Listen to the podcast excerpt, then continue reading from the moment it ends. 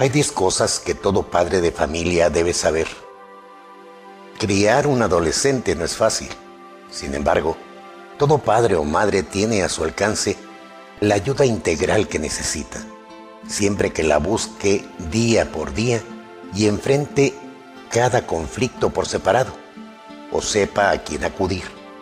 Dios, creador de cuanto individuo existe en la raza humana, ingenió un sistema por el cual todos crecemos y maduramos. Y nos basta un grano de fe para saber que Dios no comete errores. Él sabe lo que cada uno de nosotros necesita en cada etapa de nuestra vida y nos facilita las herramientas para hacer frente a cada tarea. Espero que los siguientes puntos les sean de gran ayuda. Número 1.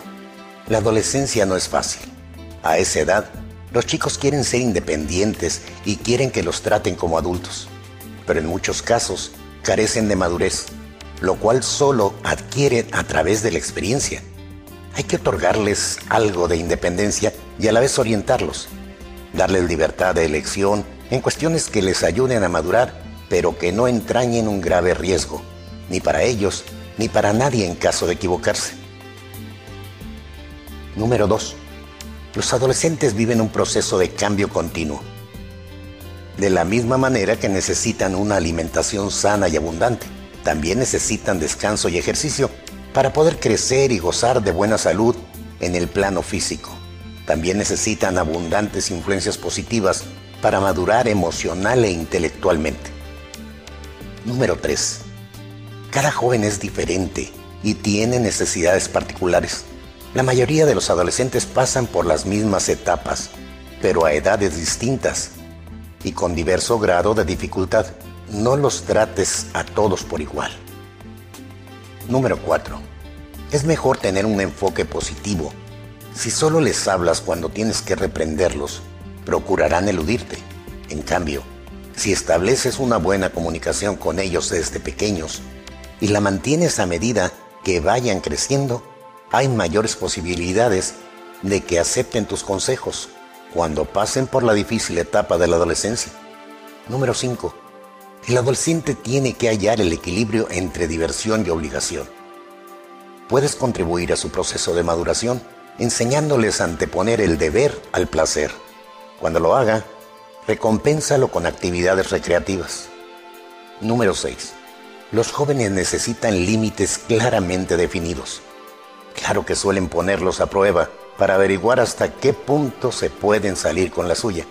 Conversa con ellos sobre las reglas, procura llegar a un acuerdo y luego hazlas respetar con amor y a la vez con firmeza. Número 7. El adolescente necesita su espacio.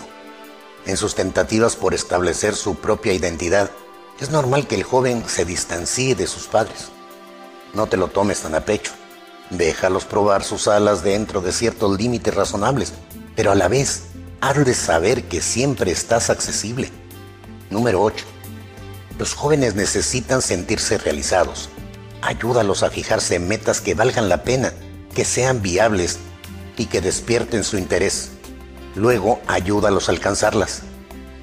Número 9. En la adolescencia las presiones sociales se sienten con más fuerza.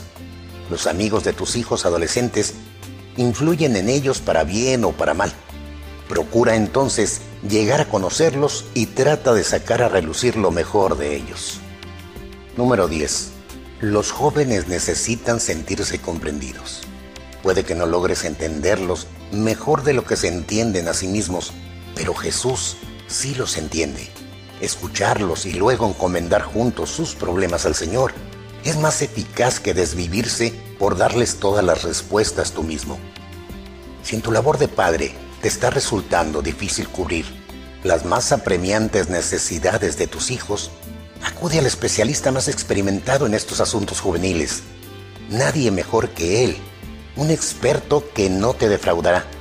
Él tiene una solución para cada problema, una respuesta para cada interrogante.